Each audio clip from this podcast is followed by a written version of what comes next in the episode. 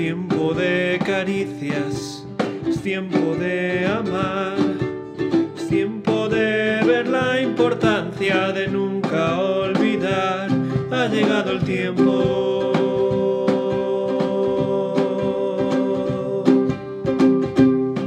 Por eso Companion quiere compartir contigo el pan de Dios para tu alma.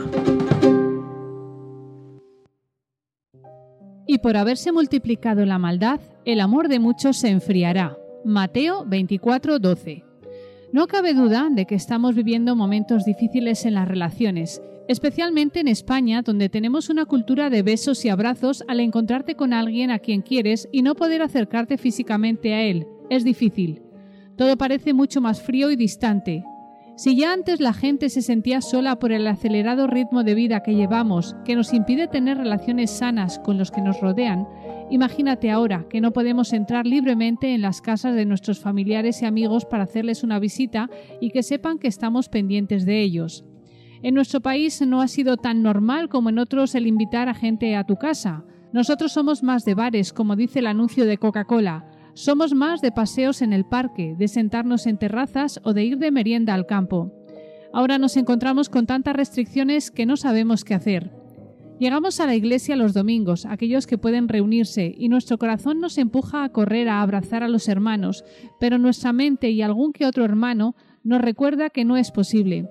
Esto hace que las reuniones parezcan frías y distantes.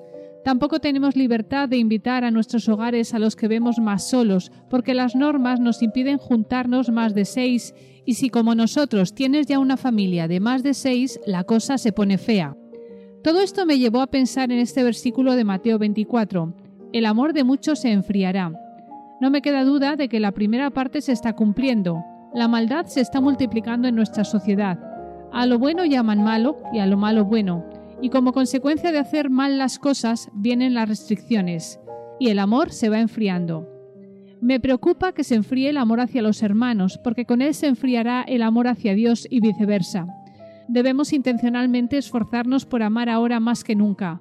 Debemos buscar maneras de mostrar a los demás que los amamos y no los olvidamos, aunque no puedan venir a la iglesia o aunque nos veamos solo unos minutos a una cierta distancia. No debemos permitir que los distintos puntos de vista sobre la política, los cumplimientos de las normas y otras cosas así nos alejen. No debemos dejar al enemigo entrar en nuestras congregaciones, en nuestras casas y en nuestras mentes. Señor, no dejes que nuestro amor se enfríe. Somos tu cuerpo. En esto conocerán que somos tus discípulos, si tenemos amor los unos por los otros.